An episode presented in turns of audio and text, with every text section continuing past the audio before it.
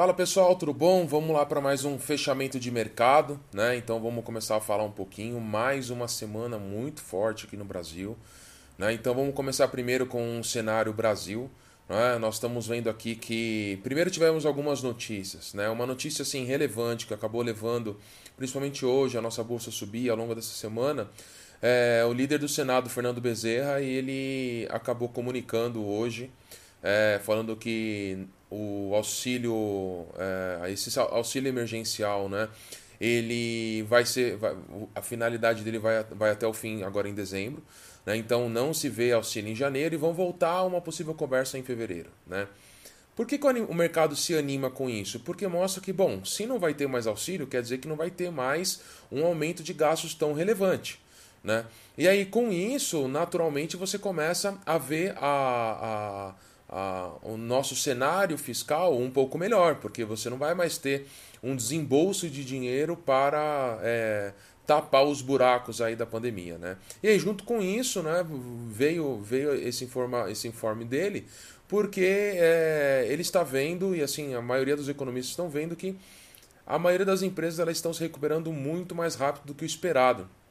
Né? Então, agora vamos terminar dezembro e aí nós vamos ver como vai ser o resultado do quarto trimestre e ao que tudo indica vai ser muito melhor que o esperado. Né? Então a nossa bolsa essa semana ela subiu 3 pontos agora, deixa eu dar uma olhadinha agora, ó. agora está em 3,21% de alta na semana. E aí nós rompemos aquela barreira que eu estava falando dos 116 mil pontos, então a bolsa subiu e está em 118.820 pontos. Ela está praticamente no, no, no, lá no auge de janeiro. Então, se a gente fechasse o olho, vamos imaginar que a gente hibernou, né? Fechamos o olho em janeiro, abrimos o olho agora em dezembro, a gente está exatamente no mesmo nível, no mesmo patamar. Nem parece que a gente teve essa crise. Né? Então, assim, a gente não esperava que isso ia acontecer dessa forma, não esperava que ia se recuperar tão rápido, mas as notícias das vacinas. Desculpa, pessoal. Mas a, notícia das vacinas elas acabam vindo aí é, de uma forma muito otimista e a gente sabe que o mercado antecipa. Né? Lá na Europa parece que a partir da semana que vem ou da outra já vai começar a vacinação. Né?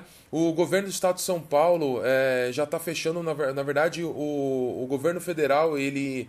É, deixa eu só confirmar aqui, são 20 bilhões de reais, ó, 20 bilhões de reais que o presidente Bolsonaro assinou agora uma medida provisória de recurso essa para poder vir essa, as vacinas. E aí essa vacina, ao que tudo indica, a partir de janeiro vai começar a entrar aqui para nossa vacinação. Então assim, como a gente sabe que o mercado antecipa, a gente está vendo aí um cenário da bolsa que praticamente não houve nada né, na crise. É como se não tivesse é, acontecido nada ao longo de 2020. Porém, em contrapartida, a gente está vendo o número de casos aumentando de uma forma muito forte. Né? A, a, a média móvel dos últimos 15 dias vem cada dia aumentando o número de infectados, o número de, de óbitos. E aí isso acaba vendo contrassenso. As pessoas falam, pô, Rafa, mas como que pode? Tá tudo indo indo pro saco agora de novo, Natal todo mundo vai passar sozinho, Ano Novo foi tudo cancelado, Rio de Janeiro cancelou Ano Novo, como é que pode? É que a gente sempre fala que o mercado antecipa. Assim, quando começou lá a crise, a crise, o mercado ele antecipou e achou que ia vir muito pior do que foi. E acabou que a bolsa foi lá para os seus 62 mil pontos e acabou voltando da forma que voltou. E agora o mercado está antecipando essa, essa volta ao normal é, pós vacina, né? Isso quer dizer que está tudo muito bom, que está tudo muito barato, vamos comprar a bolsa? Não, não é isso. Né? A gente tem que tomar muito cuidado com isso. A gente até a, até a data agora é, do começo, no meio da semana, e teve um ingresso aí de praticamente 9 bilhões de reais de estrangeiros aqui na Bolsa. No ano no mês passado foi 30 bi. Então, estrangeiro vindo. Lembra que eu falei na, no, no, fechamento do, do. no início desse mês aqui eu falei que o indício de estrangeiro vindo quer dizer que é algo positivo, ainda mais depois da vitória do Biden, então viu que vai ter uma conversa melhor com países emergentes, né, é, contra o que foi toda essa guerra comercial com a China e esses fechamentos de fronteiras aí que o, que o Trump estava fazendo com alguns países emergentes. Então isso deu assim uma certa confiança dos investidores estrangeiros em trazer o dinheiro para o Brasil. E trazendo dinheiro para o Brasil e a gente consegue ver isso através do dólar. Né? O dólar essa semana caiu 0,46, é, subiu 0,46, mas ele se desvalorizou muito né, nesses, último, nesses últimos 4, 5 semanas. O dólar agora está sendo cotado a 5,08. Né? Então nós estamos falando que ele saiu de 5,60 para 5,08, é uma bela de uma, de uma queda. E aí muito disso porque começou a entrar dólar aqui no Brasil. E por que, que o investidor estrangeiro veio para o Brasil? Porque a nossa moeda era a moeda mais desvalorizada, então estava barato comprar é, é, real frente ao dólar. Né? Então acabou que ele veio para a Bolsa é, brasileira e foi principalmente nas empresas de peso da Bolsa. Vale, Petro, os bancos que, por exemplo, os bancos estavam muito descontados, né? não tinham tido aquela alta relevante, assim como as empresas de tecnologia e de varejo, mas aí agora, nessas últimas semanas, acabou tendo uma grande alta. Né? E aí, com isso, que a gente tem que sempre estar tá olhando? Bom, Bolsa agora em 118 mil pontos, confirmando, 118.744. O que, que a gente tem que fazer? Cautela. Muito cuidado, né? Será agora é a hora de começar a olhar a proteção mais do que nunca? Porém, a proteção, a gente tem visto aqui, buscado proteções para os nossos clientes e as proteções estão relativamente caras. Né? Então, o, o, o se você está vendo que o mercado pode ser que já está um pouco esticado, nessa hora com a proteção muito cara, às vezes vale a pena realizar lucro, deixa o dinheiro em caixa, espera a nossa bolsa recuar um pouco, espera corrigir um pouco para você entrar de novo. Então tem que tomar muita cautela. Né? Lembrando que a gente ao longo do mês de junho até outubro nós estávamos trabalhando com aquelas operações rubis, né? que a gente ganhava com o mercado lateralizado, praticamente mais de 90% da nossa, das nossas operações rubis elas tiveram índice de acerto, né? então mais de 90% de acerto, porque o mercado de fato até outubro ele lateralizou.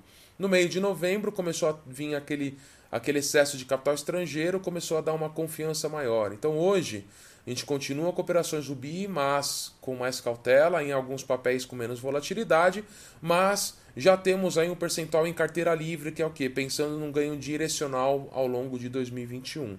Tá? Então, se fosse pensar num peso, a gente estava com 100% em Rubi, de junho até outubro, e agora algo perto de 70% Rubi e 30% carteira livre, que a gente chama. Né? Isso são os nossos clientes que operam conosco na nossa mesa de renda variável.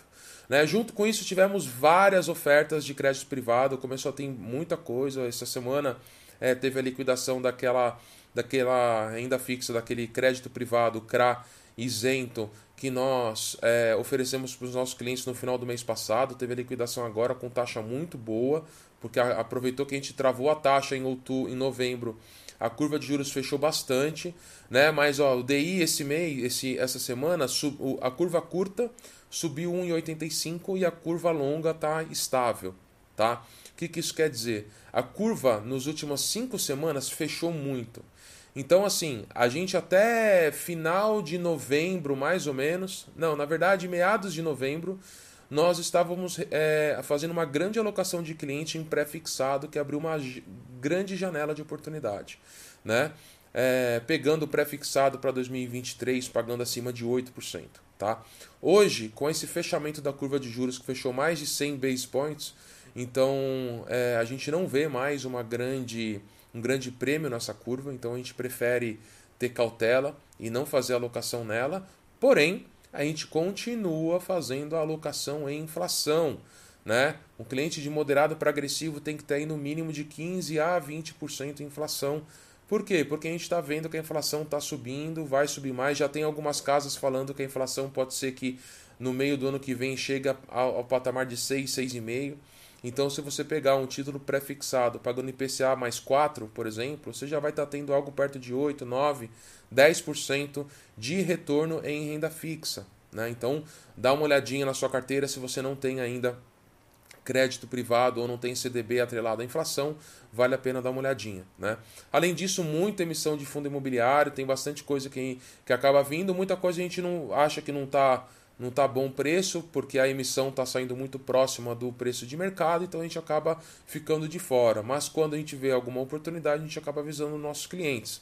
Né? O S&P subiu essa semana 0,7%, né? E ele subiu, acabou subindo, a nossa bolsa subiu muito mais do que o S&P e muito veio porque saiu o relatório de seguro-desemprego nos Estados Unidos e acabou pegando de surpresa todo mundo. Estava esperando aí uma diminuição de 800 mil é, pedidos, né? E acabou vindo uma alta de, se eu não me engano, 20, 30 mil pedidos. Então, assim, é, aumentou, voltou a aumentar o número de seguro-desemprego lá nos Estados Unidos. Então, por isso que acabou que a bolsa lá não, não, não performou tão bem, mas mesmo assim teve uma alta de 0,7. E o VIX, que é aquele indicador do medo, né? Ele está estável esse, esse, esse mês, essa semana, e com isso ele também está é, nos, um, praticamente nos menores níveis aí pré-pandemia, né? É, pós-pandemia. Então, acredita-se que aquela crise de liquidez de fato passou, né? O ouro deu uma bela de uma, de uma bela de uma recuada também, né? Então o pessoal começou a ir, ir para ativos mesmo da economia real para poder buscar um certo é, retorno. É, vale dizer que aqui a gente está vendo algumas oportunidades muito boas em COI. Né? A gente sabe que tem uma tem, tem, tem pessoas que falam sobre COI, falam bem, falam mal, mas assim, existe uma infinidade de COIs, tem COIs que a gente acredita que não faz tanto sentido, mas tem muito COI bom. Qual que é o, qual que é o benefício do COI? Você acessa o mercado internacional sem ser investidor qualificado, né? Então, para você acessar um fundo internacional, você precisa ter pelo menos um milhão de reais em ativos financeiros.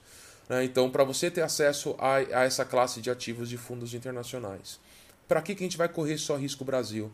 Né? Então vale a pena você ter, então pela carteira recomendada da XP, um perfil agressivo tem que ter mais de 20% em exposição internacional. Né? Então se você não, não é um investidor qualificado, você consegue acessar isso através dos COIs. E os COIs eles conseguem te garantir o capital protegido, quer dizer, não, não te dá perda. Né? Isso é fantástico. Qual que é o pênalti do COI frente ao Fundo Internacional? É que o Fundo Internacional é para investidor qualificado, mas ele dá uma possibilidade de liquidez. Então você consegue sair em D mais 7, D mais 30. Quando você coloca num COI, você abre mão de liquidez. Aí são prazos médios de 3 a 5 anos, só que é para investidor geral e você tem o capital protegido. Né? Então isso é um belo de, um, de uma vantagem que faz sentido aí para o investidor, né? E tem muito COI bacana, muito fundo multimercado, muito bom internacional, fundo de ação muito bom internacional, que dá para você fazer esse acesso através desses certificados de operações estruturadas que a gente chama de COI, tá? Então, dá uma olhadinha se você não tem, é, qualquer pessoa tem que ter aí no mínimo 5% em ativos internacionais para poder fugir do risco Brasil e é uma forma extremamente inteligente e para aqueles que são mais conservadores é o melhor para se entrar porque você tem o seu capital protegido. Qual que é o risco máximo? Você depois no vencimento entregar o valor que você investiu, né? Então é você perder a inflação do período. Esse é o pior que pode acontecer com você. E muitos COIs ainda têm o capital protegido mais uma taxa garantida e mais a alta do ativo. Então dá uma olhadinha, presta atenção.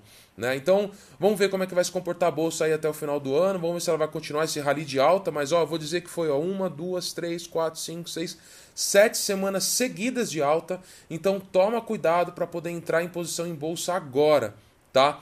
Se você não, não, não tá confiante, não quer pagar um prêmio aí no, no, numa proteção, faz sentido diminuir um pouco a sua mão, realiza um pouco de lucro, porque a gente sabe que nem tudo sobe para o infinito, né? não sobe de uma vez em linha reta. Né? É, sempre tem correção, então toma cuidado com isso, tá bom? Pessoal, abraço para vocês, um ótimo final de semana.